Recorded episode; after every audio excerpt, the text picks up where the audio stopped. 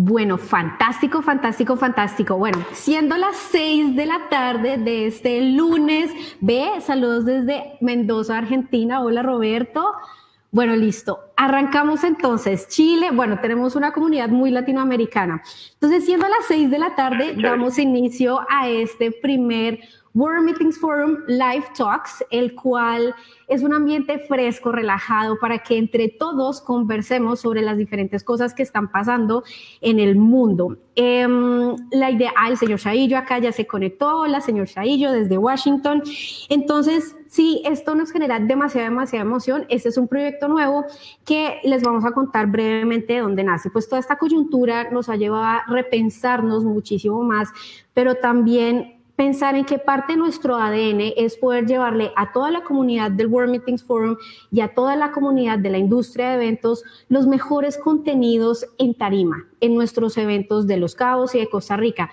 Pero pensamos y teniendo en cuenta la coyuntura, ¿por qué esperar hasta agosto, que es nuestro evento de los cabos, o por qué esperar hasta octubre, que es nuestra segunda versión del Sustainable Edition en Costa Rica, y por qué no arrancamos de una vez y empezamos a inspirar a la gente hoy siendo lunes para que arranquemos la semana con toda? Entonces de ahí sale la idea de World Meetings Forum Live Talks eh, y a partir de esto es que queremos empezar a compartir con todos ustedes conocimientos y que los inspire. Bueno, Em, muchísimas gracias. La dinámica de esto es que Juan Manuel Escobar, que ya se los voy a presentar, y yo vamos a tener una conversación, pero esto no significa que solamente él y yo. La idea es que ustedes también, en la medida que vamos charlando, ustedes nos cuenten, nos pregunten, porque pues acá tenemos un experto que realmente es un privilegio que le está acá con nosotros, un experto de la realidad virtual. Entonces, pues, no siendo más, arrancamos de una vez con este, esta primera versión de Live Talks del World Meetings Forum. Entonces, bueno, ya les conté, la persona que tenemos acá es Juan Manuel Escobar. Juan Manuel Escobar no solamente es director de cine, sino desde hace algunos cuatro años, Juanma, y tú me corregirás, em, Juan Manuel entró al mundo de la realidad virtual y desde entonces ha estado trabajando muy proactivamente en desarrollando contenidos, dirigiendo y demás. Entonces, Juanma, yo quisiera que bueno, primero nos contaras eh, un poquito sobre tu experiencia en este mundo de la realidad virtual y también que empecemos desde cero, porque pues muchos de nosotros, y me incluyo, pues como que sabemos que la realidad virtual es un término que hemos venido escuchando hace mucho tiempo, eh, pero pues sí queremos saber exactamente, perdón, qué, de qué se trata esto, cómo ha sido esta tecnología, dónde nació y bueno, y que empecemos a charlar. Entonces, Juanma, el escenario es tuyo. Bueno, muchas gracias, Linda, por la, por la invitación. Eso para mí estar acá hablando de este tema que me encanta y, me apasiona, que es el tema de realidad virtual aumentada y mixta. Eh, es cierto, esta tecnología lleva, digamos, en el mercado unos cinco o seis años, digamos, conociéndose masivamente, pero esta tecnología realmente lleva muchísimos años de desarrollo. Estamos hablando de los años 60, 70, 80, ya había algunos desarrollos, pero hasta hace como cinco años ya empieza, digamos, a, a, volverse un poco masivo. Ahí, digamos, la, esta, esta tecnología pertenece a un grupo de tecnologías inmersivas, eh, donde está la realidad virtual, está la realidad aumentada, está la realidad mixta, Juanma, perdón, te interrumpo acá porque pues acá ya empezamos como con términos un poquito que pueden ser un poquito extraños. ¿Cuál es la diferencia entre realidad virtual, realidad aumentada y realidad mixta? ¿Fue que dijiste? Mixta. Exacto. ¿Cuál es la diferencia entre esos tres? La realidad virtual es cuando estamos nos ponemos unas gafas o por medio del computador o un dispositivo móvil, entramos a un entorno completamente virtual y podemos desplazarnos en ese entorno virtual en 360 grados. Entonces yo puedo eh, recorrer ese espacio, navegarlo, interactuar con las cosas que hay en ese mundo. En la realidad virtual me desconecta de mi espacio real, digamos en este caso que tú estás, cada uno está en su casa, cuando se conecten a un espacio virtual se van a desconectar de su casa de dónde están y van a entrar a ese espacio virtual. La realidad aumentada, lo que sucede es que en el espacio en el que están, por medio de dispositivos móviles, le pueden poner imágenes digitales a su entorno real. Entonces pueden traer un carro, digamos, a su habitación, o a su sala y poner, y pues digamos manejarlo desde ahí. Esto es y la realidad el- mixta, digamos, involucra las dos cosas. Juanma, la, la realidad aumentada es como lo que en su momento fue un furor del Pokémon Go, que uno veía un montón de gente corriendo por las calles cazando Pokémones, ¿verdad? Este es un, un primer acercamiento a la realidad aumentada, exactamente. Ah, ay. Pokémones, ok. los Pokémones, eh, y los iba cazando ahí alrededor del mundo. Sí. Ok. Juanma, ¿nos escuchas? Sí, Ah, sí, ok, vale, listo. Es que no sé por qué yo te perdí de visión, pero bueno, listo. Sí, pero ahí, los escucho. Ah, Ahí bueno, escucho. perfecto. Listo, bueno, Juanma, entonces ya tenemos claro, realidad virtual, realidad aumentada y realidad mixta, ¿cierto? Exactamente. Ok, bueno, Juanma, ¿y cómo ha sido? Porque estabas mencionando de hace 10, 8, ¿qué? 10, casi una década que empezaron a surgir estas tecnologías. ¿Cómo ha sido la curva de evolución? Porque yo personalmente veo que el tema de realidad aumentada y virtual la veo más orientada hacia temas del entretenimiento. Sí, eh, digamos que empezó como tema de entretenimiento. La curva de evolución de la tecnología es en el 2016, esta tecnología empezó a volverse masiva cuando un domingo el New York Times publicó, eh, sacó en su, en su periódico un domingo eh, una, una página entera donde la familia podía armar unas gafitas de cartón. Entonces la familia se. Mm. Ay, un momento que se acaba de caer la transmisión de Juan Manuel. Bueno, ustedes ya saben, a veces el tema de la tecnología nos juega algunos impases, pero ya un segundo, ya Juan Manuel se va a volver a conectar. No se me vayan, por favor. Hola. Ya, hola, hola Juanma. No te nos vayas, que tú eres el importante acá. No, algo pasó, pero no, yo estaba acá. Entonces les cuento, salieron como este tipo de, de gafitas de cartón Ajá. Donde las personas lo podían armar y podían armar unas gafas como estas. Esta- estas salieron hace, eh, esto es un- una marca colombiana que, que las lanzó y la idea es que yo me las podía poner acá y podía Ok. meter mi celular acá y podía ver el contenido. Ok. Lo que pasa es que este fue el inicio y pues estas no son, no son unas gafas, digamos, que duren mucho, pero ya a partir de ahí, digamos, empezó a volverse un poco masiva la, la tecnología. Ya después empezaron a salir, eh, estaban empresas como Oculus y en el momento que Facebook compra la empresa de Oculus es que ya, digamos, esto empieza a tomar forma. Porque Ok. Facebook empieza a decir, listo, esta tecnología me interesa y la voy a volver masiva y empiezan a sacar gafas a buenos costos, digamos, hace tres años eran un poco costosas, pero estamos hablando que en este momento son precios muy asequibles para todos. Entonces, Ok. hay, digamos, este tipo de gafas, aunque esta es otra marca, pero pues estas son gafas pues ya más elaboradas y más robustas, pero lo que pasa con esto es que yo me conecto, me pongo las gafas acá y me meto en un entorno virtual. Esa es la Ok. idea, digamos, de, de todo el tema. Y lo que hemos hecho con esto no es solo entretenimiento, eh, hemos hecho diferentes tipos de contenido y uno de los contenidos que hemos hecho es, digamos, las personas no saben eh, o no han podido estar, por ejemplo, en un páramo. Y el páramo es clave, pues, para el agua en el mundo entero. Entonces, hicimos un proyecto donde nos fuimos a un páramo y estuvimos de cerca con un oso de anteojos. Queríamos darle la... Diana, ¿será que nos puedes poner la imagen, porfa, de- del oso de anteojos? Porque la idea, la idea es que las personas que no han tenido de cerca un oso de anteojos puedan, cuando se pongan unas gafitas o estén en el computador en un, en un entorno de, de realidad virtual, puedan tener un oso así de cerca. Esta fue una imagen que, que captamos acá cerca, en un páramo cerca a Bogotá. Eh, pusimos una cámara 360 grados o, o cámara, digamos, de, de realidad virtual.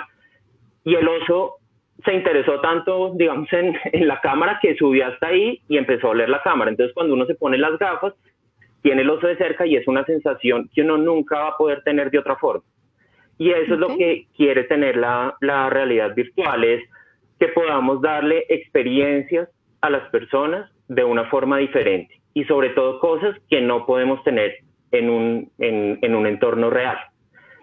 Diana, ¿puedes pasar a la siguiente diapositiva, por favor? Este es un, a mí este proyecto me encanta y este es un proyecto que, que se está haciendo en Holanda y Justin Bieber es, cuando yo me pongo unas gafas, soy un castor. Entonces tengo el cuerpo de castor mm. y me puedo desplazar en un entorno virtual como un castor. Puedo entrar al agua y si ven ahí la imagen, la persona tiene unas gafas de realidad virtual, pero también tiene un chaleco. Okay. Y ese chaleco lo que hace es que a uno le da sensaciones, entonces cuando uno entra al agua, siente la presión del agua. Wow. Es buenísimo, entonces entramos a otro nivel eh, completamente diferente que no es, no es precisamente entretenimiento, sino, Diana, ¿puedes pasar a la siguiente, por favor? Digamos esto, hay una empresa en Medellín que está utilizando la realidad virtual para salvar vidas y es enseñarle a la gente, ponerlos en una situación, si tengo que revivir a una persona, ¿cómo lo hago? Entonces es confrontar a una, a una persona a que viva esa experiencia y lo que pasa en entornos de realidad virtual es que cuando yo me pongo las gafas o, o vivo una experiencia 360, la recepción que tengo de la información es muchísimo mayor a si la estoy viendo en una pantalla plana, en un televisor o si estoy leyendo un libro, porque estás viviendo la experiencia. Entonces, en este caso particular, lo que está pasando en esta imagen es que la persona está en una situación donde tiene, a alguien le dio un, paro y tiene que revivir a esa persona porque no hay quien más la pueda ayudar. Entonces tiene que entrar a, hacer el, el, proceso y ahí digamos ya, ya entra un proceso de capacitación que si no lo hace bien le van explicando cómo hacerlo.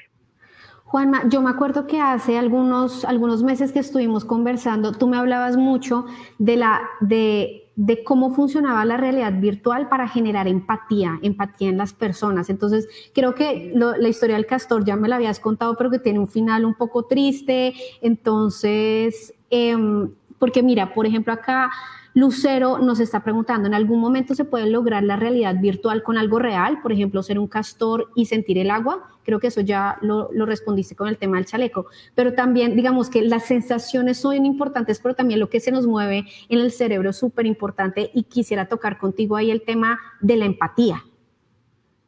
El tema de la empatía es clave en realidad virtual y es que cuando yo entro a un entorno virtual me pongo en los zapatos de otra persona o de un animal o de alguien, un ser vivo específico, y estoy viendo el mundo a través de sus ojos y de sus zapatos.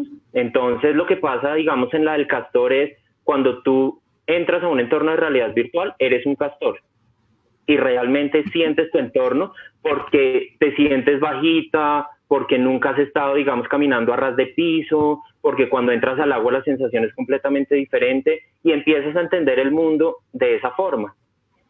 Lo mismo pasa, eh, digamos, en una situación de, riesgo o de una persona vulnerable. Hay, una, hay unos contenidos, por ejemplo, que te ponen en una situación eh, en cualquier lugar del mundo. Digamos, hay uno buenísimo, puede ser en el mundo o por fuera de él, porque, digamos, la NASA sacó un contenido espectacular y es que puedes estar en Marte. Entonces, con los estudios que ellas están haciendo, puedes ver Marte en 360 grados y es espectacular. Y así puedes conocer cualquier parte que quieras.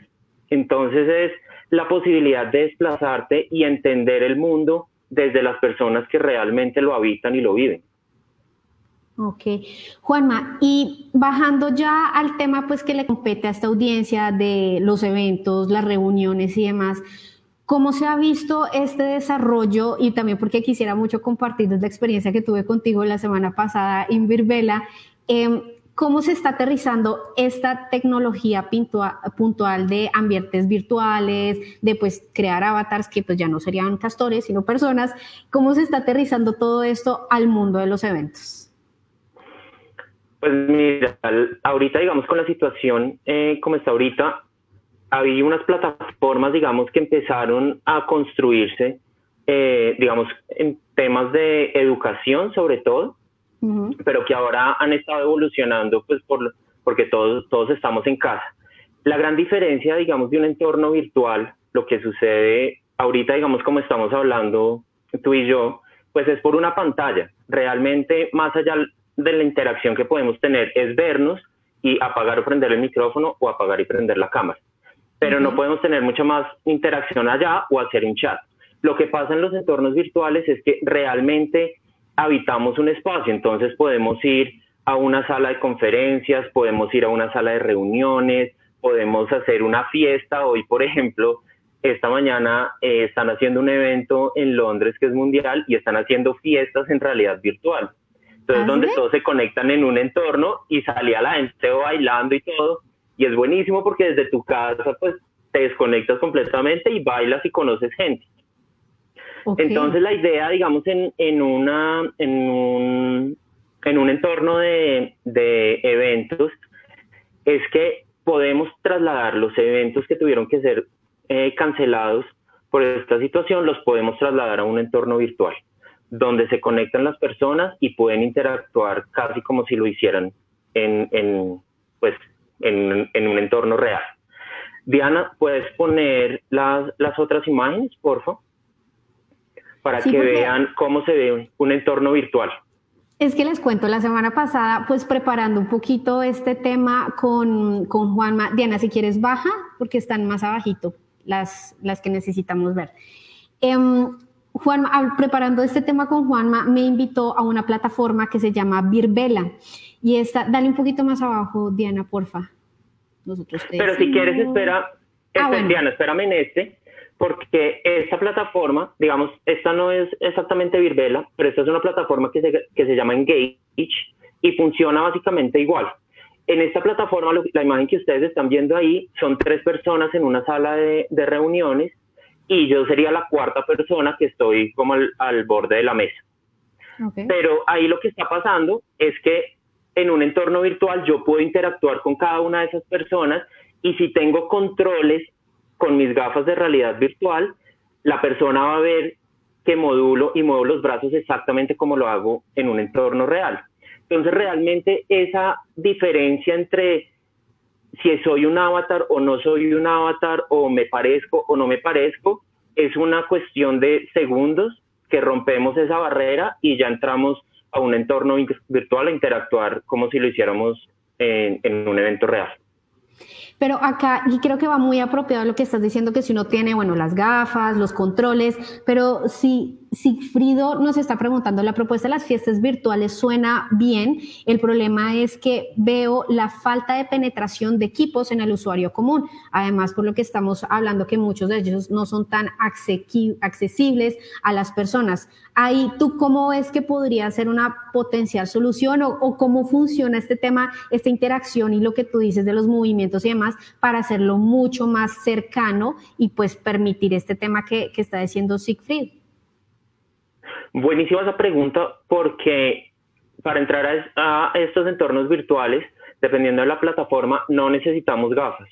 Podemos entrar desde un computador y podemos tener la experiencia completamente real. Necesitamos un computador, un micrófono y unos audífonos. Porque la idea es, en este, digamos, en esta imagen lo que sucede es que estamos hablando como lo estamos haciendo tú y yo, pero cada uno con avatar y además interactuando podríamos, digamos, interactuar con los papeles que tienen sobre la mesa o yo podría estar proyectando imágenes en la pantalla del fondo. Entonces, podemos tener la interacción como en un entorno real, pero es clave que la experiencia no es necesariamente a partir de gafas, la experiencia aumenta si tenemos un equipo con, pues, con gafas de realidad virtual, pero podemos tener una base donde podemos ingresar normalmente a un entorno de estos desde el computador. Ok, buenísimo, buenísimo. Si puedes bajar, Diana, a la siguiente, por favor, que acá les, les quiero mostrar un ejemplo y es también en temas de, digamos, si estuviéramos en un evento específico, podemos traer cosas que nunca van a pasar en un entorno real y es en este caso, eh, están, hablando, están explicando eh, el funcionamiento, digamos, de una, de una orca. Entonces la traemos al entorno virtual y podemos hablar sobre ella y mostrar, digamos, todo, todo lo que sucede con una, con una ballena orca sin tener que irla a visitar a su entorno, a su entorno real. Ok. Y ahí la idea es, pues digamos, con lo que tú, con lo que tú contabas, digamos, la experiencia que tuvimos con, con Virbela esta semana, eh, pues tú puedes dar, digamos, cómo te pareció que no habías entrado a una, a una situación de esas, pero yo sí, digamos que ahí, Diana, puedes bajar un poco más y les mostramos a todos cómo es la...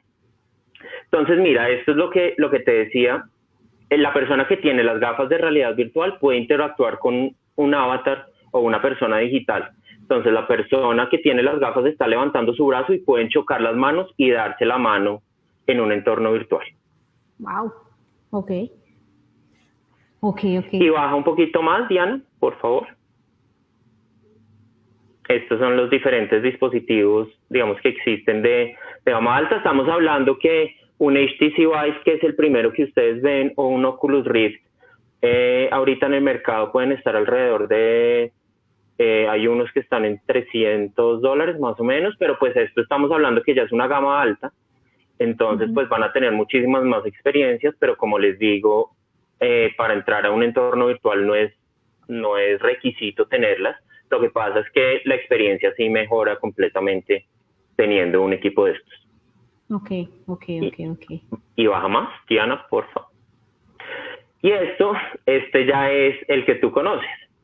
Entonces, este es Virbela y acá lo que hicimos con, con Linda esta semana fue que la llevé a dar un tour por este campus eh, y la llevé a la sala de, conferencias. Y esta es una sala de conferencias. Perdón, te interrumpo porque acá yo les quiero contar em, cómo fue la experiencia, porque primero que todo, pues tú para entrar a la, a la plataforma tienes que crear tu propio avatar. Entonces ya más adelante van a ver fotos de mi avatar. Entonces tienes que crear tu propio avatar, tienes, tienes como toda una categoría de poder escoger tu color de piel, si tienes gafas, pelo largo, pelo corto, color de ojos, la ropa que llevas puesta, qué zapatos tienes, si tienes tenis, si tienes tacones. La verdad está increíble, increíble, increíble. Em, y pues la experiencia arranca desde el momento en que tú armas tu avatar y después pues la plataforma te lleva a un sistema en donde pues estás ahí y empiezas a recorrer el campus. Acá Marcela Torres, hola Marcela, nos está preguntando cuál es la capacidad de entrada y salida de datos ¿Cuál es la capacidad de entrada y salida de datos debe tener la persona que desee estar conectada a una sesión virtual? Eh, creo que no entiendo la pregunta. No sé, Juanma, si tú la entiendes mejor. Marcela, me nos confirmas si la salida de datos te refieres a datos, digamos, que tenga que dar la persona o a datos, eh, o a datos ya de, de qué tipo de computadores o equipos necesitas. Sí, como para, para poder respondértela. Y acá Andrés nos está preguntando, ¿la realidad virtual en eventos es algo del presente o del futuro? En cuanto a una estructura de costos, ¿qué tal está? ¿Qué implicaría migrar una convención a ser VR? Uy, qué buena pregunta. Pues yo creo que es algo, no sé, y acá Juanma, que es el experto, me, compartirá y yo te doy mi, como mi punto de vista. Yo siento que es algo muy del presente, pero también muy del futuro. Siento que estas plataformas, y la verdad yo quedé muy sorprendida con el recorrido que Juanma me dio la semana pasada en la plataforma, con la la versatilidad que tiene la plataforma. Es decir, todos como Meeting Planner soñamos que en un segundo un montaje escuela pase a un montaje de banquete. Y eso pues no, es decir, en la vida real no pasa, pues requiere personas que muevan, no sé qué. Acá es a la velocidad de un clic y es impresionante. Y lo que decía Juanma, tú puedes poner una horca en la mitad del salón, pero puedes poner un carro, podemos poner a Marbelino gigante. Entonces me parece que la versatilidad que esto da es, es no sé, Juanma, tú me dirás que no tiene límite, creo que el límite es lo que podamos hacer, la inversión en temas de diseño y demás. Entonces yo siento que tiene mucho de presente en la medida que la podamos empezar a aplicar en estos momentos, pero también de mucho futuro en la medida que la tecnología vaya vaya evolucionando y también que tenga más, eh, como más adeptos en el mercado. No sé, Juanma, ¿tú qué opinas? Sí, totalmente. Eh, digamos, hay, existe una, una sensación, y sobre todo antes de esto, que la tecnología nos estaba alejando eh, y estaba separando a las personas. Ahorita, digamos, con lo que está sucediendo, las personas en entornos, digamos, virtuales pueden estar muy conectadas. Y lo que tú dices, Andrés, buenísima la pregunta, y es, podemos crear los entornos virtuales, obviamente a un menor costo, porque montar la infraestructura para un evento real, pues es una producción gigante, dependiendo, son meses de producción, desarrollo, de un montón de gente, digamos, involucrada, pero esto no implica que vaya a quitar empleos, que eso, digamos, siento un poco que es eh, el miedo de mucha gente de entrar en este tipo de tecnologías, sino que lo que pasa es que esas, esa, estas tecnologías permiten es que esos trabajos cambien un poco, pero igual en un evento virtual vamos a necesitar los diseñadores, los expertos en, los eventos para saber en qué lugares vamos a montar cada parte de, de, ese evento, ese evento cómo se va a armar, vamos a hacer meetings, vamos a hacer paneles, vamos a hacer fiestas, vamos a hacer networking, vamos, qué vamos a montar en ese espacio y cómo va a suceder. Entonces todo eso es clave, digamos, desde, desde el área de los expertos. Linda, ese sí, tu campo, pero en mi campo sí es ver cómo nos juntamos y desde, de acuerdo a tus necesidades con los eventos, es ya nosotros cómo lo montamos en un entorno virtual. Entonces podríamos tener los stands tal cual, podemos llevar a la gente por un recorrido en stands, podemos tener unos key speakers de temas específicos y podemos tener, digamos, las situaciones reales que normales que puede haber en un, en un evento real. Pero Andrés, buenísima la pregunta sí se pueden realizar y los precios pues obviamente varían mucho porque ya estamos hablando de un entorno completamente digital. Y también yo creo, y Juanma, me, me, corregirás que tanta personalización queremos de las plataformas que ya existen con cosas que nosotros queramos. Por ejemplo, pues si yo quiero brandear todo el campus de Marbelino, yo asumo que eso debería tener una inversión adicional o bueno, asumo que todas estas plataformas tienen diferentes modelos de negocios. Lo importante es entender que esto hoy por hoy se convierte en una opción adicional que tenemos para hacer eventos, sin dejar de lado pues que el face to face es demasiado importante y pues finalmente nosotros somos una industria que nos gusta estar juntos, nos gusta compartir, nos gusta convivir, como dicen acá en México, eh, pero esta es una muy buena opción para diferentes, diferentes tipos de eventos. Eh, retomando la, la pregunta de Marcela Torres, ella se refiere a términos de megas y de ancho de banda. Pues no, eh, depende mucho de la plataforma que se vaya a utilizar. Hay unas que requieren eh, que, digamos, las, unas tarjetas gráficas más, más poderosas. Hay otras que no requieren eh, que el ancho de banda sea muy grande, digamos, en, en temas de Internet. Todo depende del evento que se quiera realizar para buscar la plataforma que mejor se adapte a las necesidades que quiera, que quiera el cliente, digamos, en, en este caso.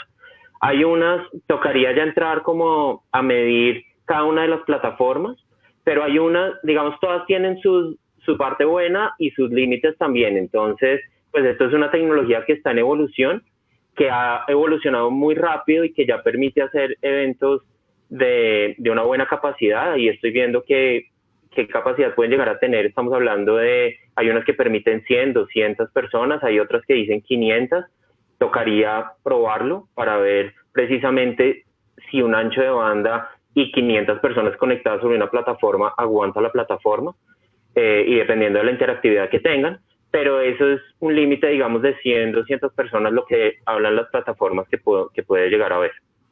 Ok.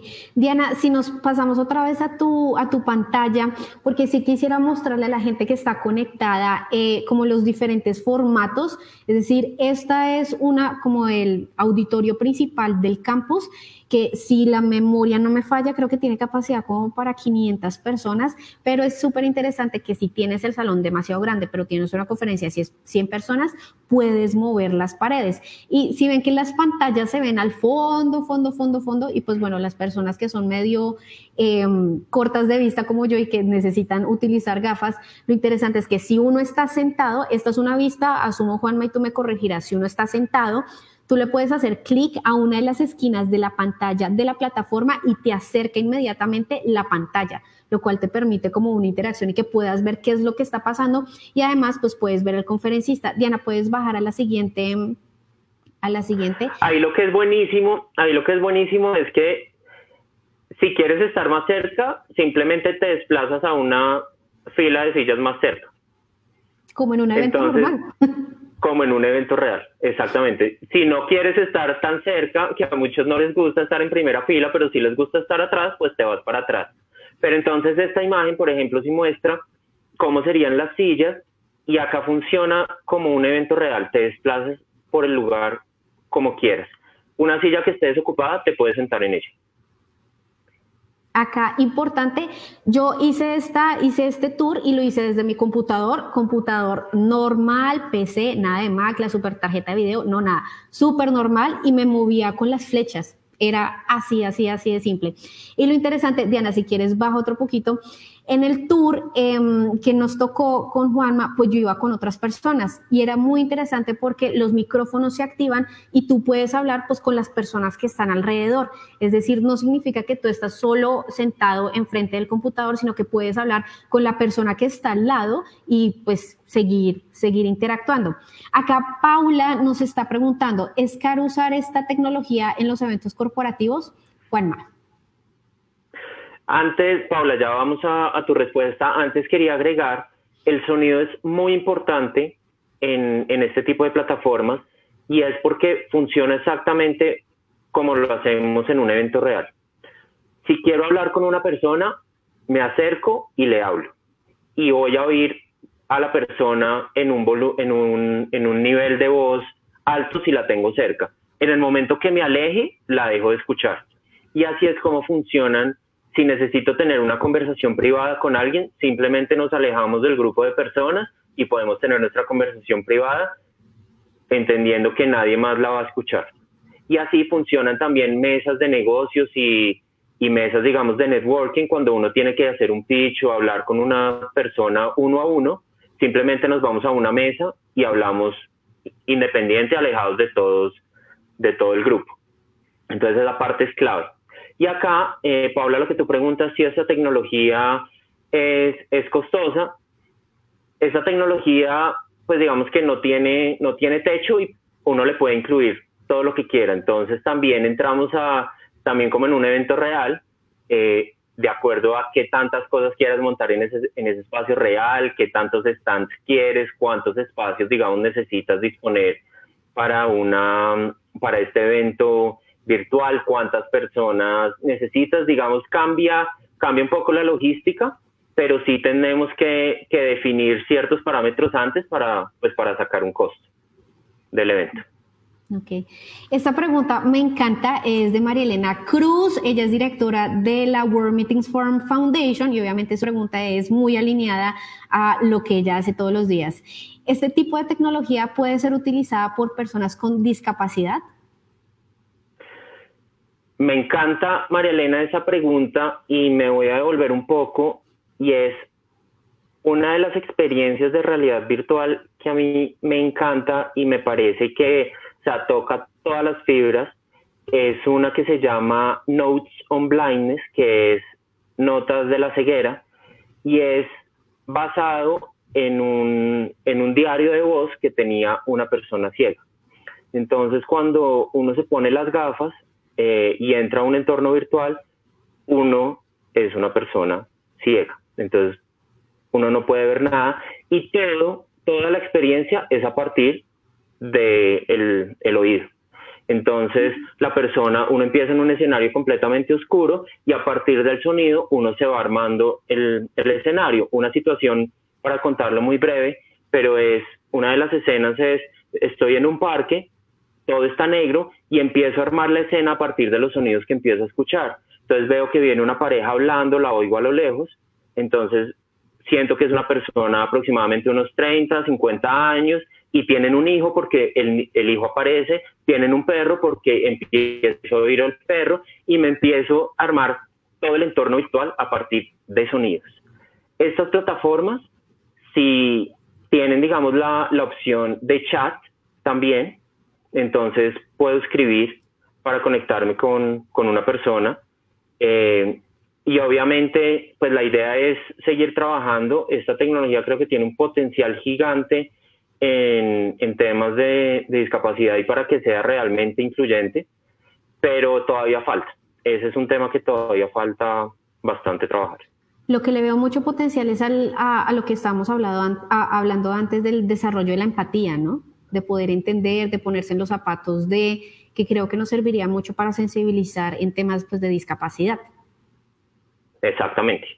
Bueno, acá Itzel nos está preguntando, ¿qué plataforma recomiendas para congresos de más de mil personas? Uy, eso ya es bastante grande. Ese es bastante grande. Eh, Itzel, tendríamos que, que ver la capacidad, qué tipo de soporte técnico se requiere, más allá de la plataforma, lo que te decía, las plataformas, digamos, tienen, hay algunas que tienen un tope de 500 personas, mil ya es una cantidad muy considerable eh, y tocaría ver qué plataformas lo, lo, permitirían, porque tener a mil personas conectadas en una misma plataforma, interactuando todas en un mismo, a un mismo momento, eh, puede ser un poco, un poco complicado. Y lo que queremos es que las personas, digamos, que se conecten desde computador o desde gafas, pues tengan una buena, una buena experiencia sin ningún conflicto técnico. Tendríamos que entrar a averiguar para mil personas cuáles lo soportan. En este momento no, no tendría la respuesta para mil personas. Ok, buenísimo. Bueno, nuestro chat está bastante, bastante interesante. Eh, Baby Bonilla desde Costa Rica nos, nos pregunta, ah, bueno, primero vamos con Héctor Gutiérrez. ¿Recomendarían el uso de Second Life para organizar eventos? Sí, no, ¿y por qué? Uy, qué gran pregunta, Héctor. Héctor, buenísimo. Second Life, diga, digamos que todo esto nace de Second Life, pues, o sea, o fue los pioneros, digamos, en empezar. Eh, Second Life, para los que no saben, es un, es un entorno virtual donde casi infinito, donde puedo hacer, me conecto a un entorno virtual y puedo caminar y desplazarme por, por cualquier espacio casi sin límite. Eh, lo que pasa con esto y, lo que queremos con este, lo que sucede con este tipo de plataformas es también tener un control, porque esto se puede salir de control muy, muy fácilmente. Y pasa, digamos, en las videollamadas, cuando se conecta mucha gente, no saben quién habla, todos hablamos al tiempo, a no ser que a todos les pongan mute en su, en su micrófono. Entonces, cuando estamos en un entorno de estos virtuales donde cada uno puede desplazarse por el espacio que quiera, sí necesitamos controlarlo de alguna forma estas plataformas, digamos, si vamos a tener una conferencia con un speaker específico, pues todos estamos centrados en un mismo espacio. Y eso, digamos, es como lo ideal de este tipo de plataformas que están pensadas para eso. Second Life puede volverse un, un poco una, digamos que cada uno puede hacer lo que quiera. Entonces sí recomiendo como plataformas que estén pensadas para este tipo de eventos específicamente y también que te ayuden a controlar el networking que puedes tener con los asistentes en un ambiente, entre comillas, pues controlado, como lo hacemos en un evento normal, en vivo y en directo, donde tienes el cóctel, la gente se mueve acá, las presentaciones de los sponsors son así, las visibilidades son así. Entonces, creería que yo también me voy con plataformas que sean un poquito más diseñadas, porque pues Second Life, cualquier cosa puede pasar, ¿no? Exactamente. Bueno, acá también nos preguntan cuáles son los requerimientos mínimos de una máquina para correr este tipo de eventos. ¿Se debe instalar un software? Pues mira, yo te cuento lo que les contaba ahorita, mi computador es demasiado básico, PC de la oficina, normal. Sí tuve que descargar un software, pero la verdad no pesó nada. La instalación se demoró cinco minutos y arrancamos a, a, correr el, pues esto. Asumo que esto va a depender de cada una de las plataformas y acá Juanma me corregirá de qué tipo de softwares tienes que, instalar y también pues qué, qué, margen le das a esto. Em, Andrés tiene una gran pregunta, está un poco larga, pero me parece demasiado interesante, que también se une un poco a la pregunta que más adelante está haciendo nuestro señor Chaillo. Eh, pero bueno, vamos con la de Andrés, que creo que después la complementamos con la del señor Chaillo.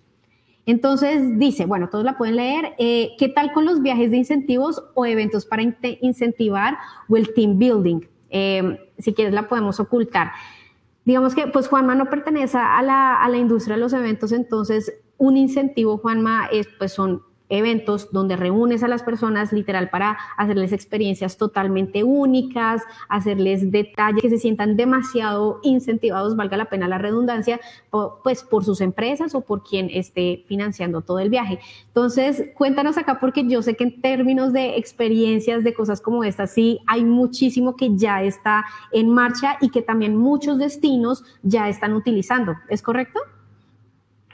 Sí, Sí, realidad virtual se está utilizando muchísimo y digamos acá voy a entrar, digamos, voy a incluir videos 360 en el área de realidad virtual, digamos, para no entrar en, en ahí en conceptos, pero en temas de turismo eh, y lo que se quiere con realidad virtual es darle experiencia a la persona que pueda viajar a donde quiera y conocer lugares que nunca ha podido conocer de manera, de manera virtual. En estos escenarios, digamos, de entornos virtuales para, para, para eventos, eh, podemos, pues vieron ahí lo de la horca, por ejemplo, entonces es un ejemplo donde podemos tener la experiencia que queramos. Entonces, ahí el límite es la imaginación podemos darle la experiencia, digamos, hay unas, hay unas plataformas donde yo puedo tirar juegos técnicos que puedo jugar en equipos y, con grupos de gente. Entonces, realmente, dependiendo de la experiencia que le queramos dar a ese grupo de personas, pues se puede diseñar. El límite ahí es la imaginación y, no, y sabes que yo ah, le agregaría lo que está, a lo que está comentando Juanma, y es que yo creo que acá nos pondría a los meeting planners un desafío adicional, porque finalmente las experiencias la crea la gente que desarrolla contenidos de, de VR, pero finalmente ¿Tú cómo conectas cada una de las experiencias para que la gente desde su casa, desde sus ambientes, pueda de verdad sentir como ese espíritu que tú vives cuando hay un, viaje de incentivo? Creo que ahí empezaría de pronto a desafiarnos a nosotros como industria, como profesionales, de cómo vamos a evolucionar para que esa, esa pensada, esa creada de experiencias que nosotros hacemos por lo general en destinos, cómo lo llevamos y que tenga una coherencia entre todo lo que haces, porque estamos hablando que un viaje incentivo, pues puede ser uno, dos días, tres días, cómo creas la experiencia completa desde que se levantan hasta, hasta que es hasta que se acuestan utilizando eso. Entonces creo que eso nos llevaría como a desafiarnos un poquito más como profesionales si nos vamos a meter en estos campos. Em, y creo que...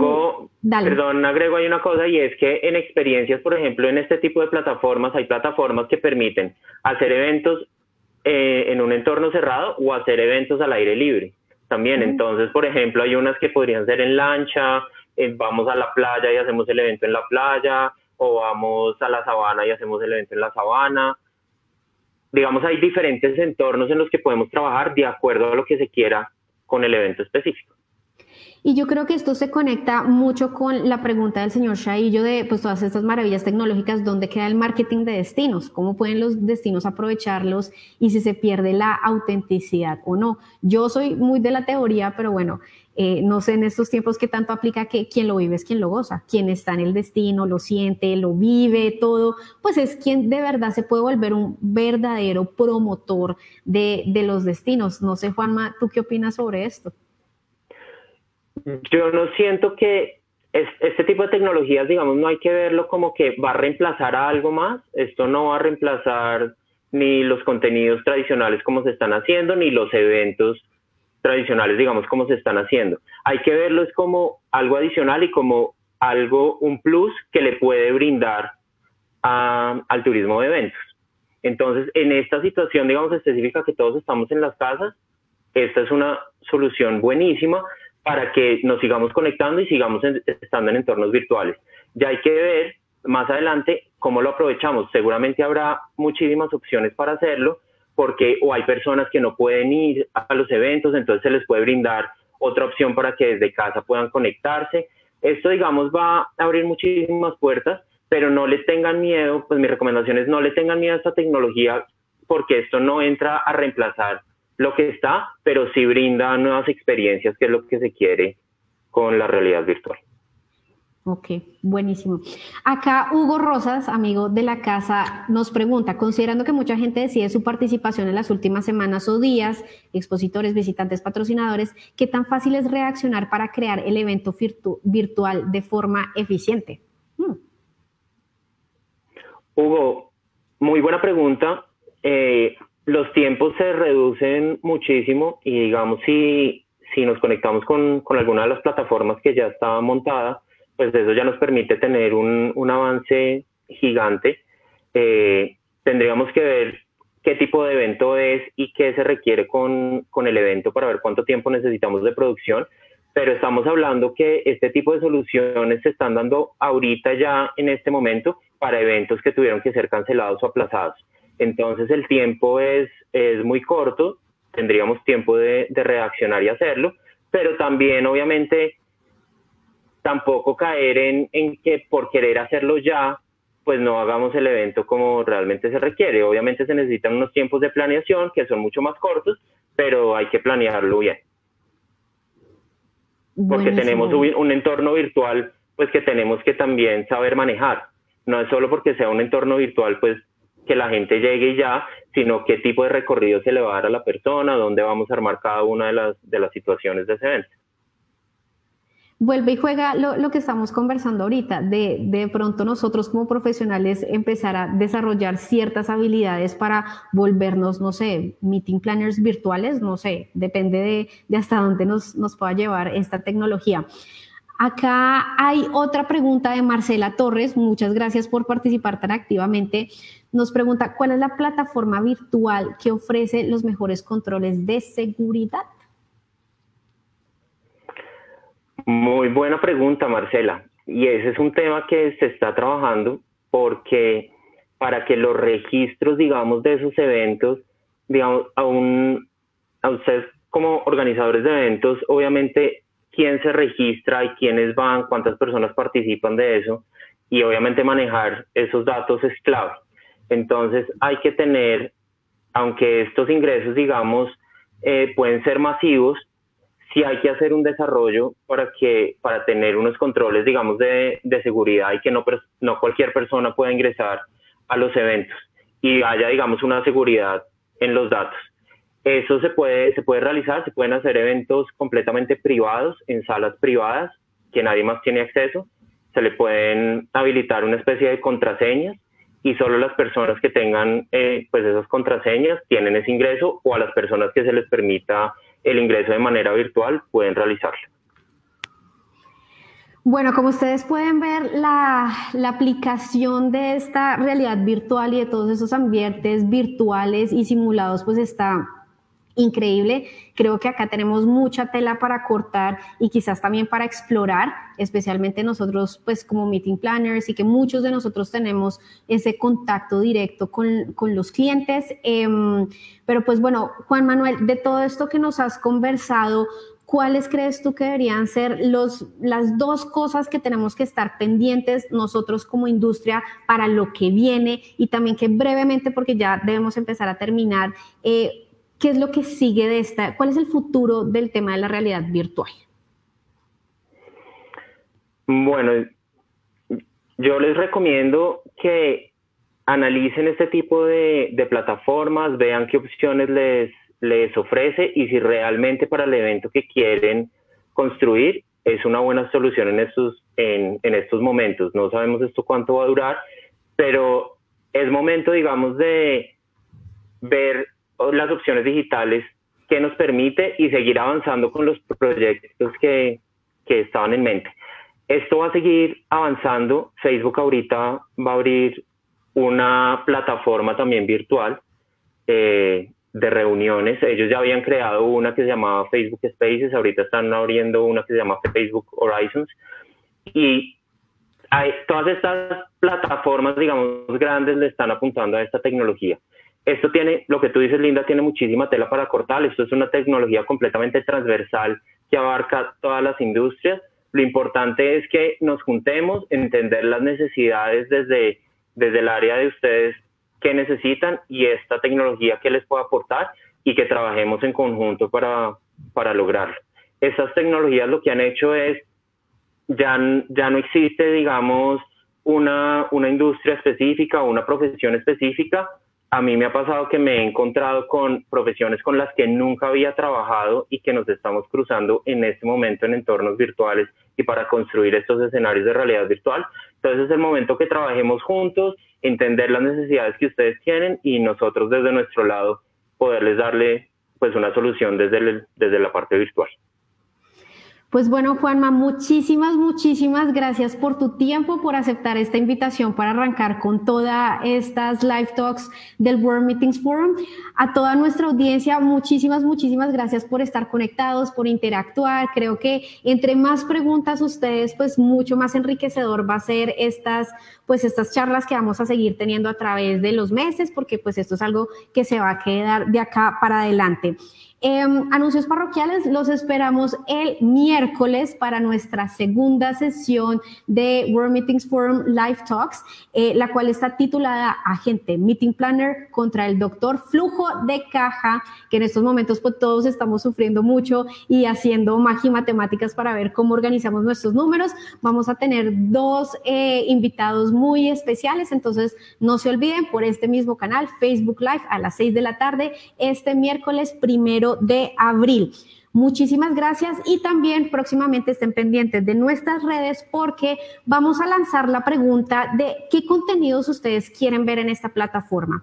Porque finalmente el World Meetings Forum es de todos eh, lo construimos entre todos y nuestra función y nuestra responsabilidad es poderles llevar contenidos que a ustedes les sirvan. Entonces estén pendientes, vamos a sacar la pregunta de qué contenidos quieren que, que hablemos en este live talks. Eh, entonces estén pendientes para que interactúen mucho y así nosotros nos ponemos muy juiciosos a buscar las personas adecuadas para compartir conocimientos y seguir creciendo todos como industria. Juanma, una vez más, muchísimas, muchísimas gracias. Te agradezco de corazón que hayas compartido. Les vamos a dejar los datos electrónicos de, Juanma en, en las redes sociales por si lo quieren contactar. Y pues bueno, que comience la fiesta del futuro porque pues ya no sabemos para dónde vamos, pero sí, con mucho entusiasmo, vamos juntos. Muchísimas vamos gracias. A una fiesta virtual. Ay, pues sí. Chao, muchas gracias a todos. Adiós, que estén muy bien. Que estén bien, chao. Chao.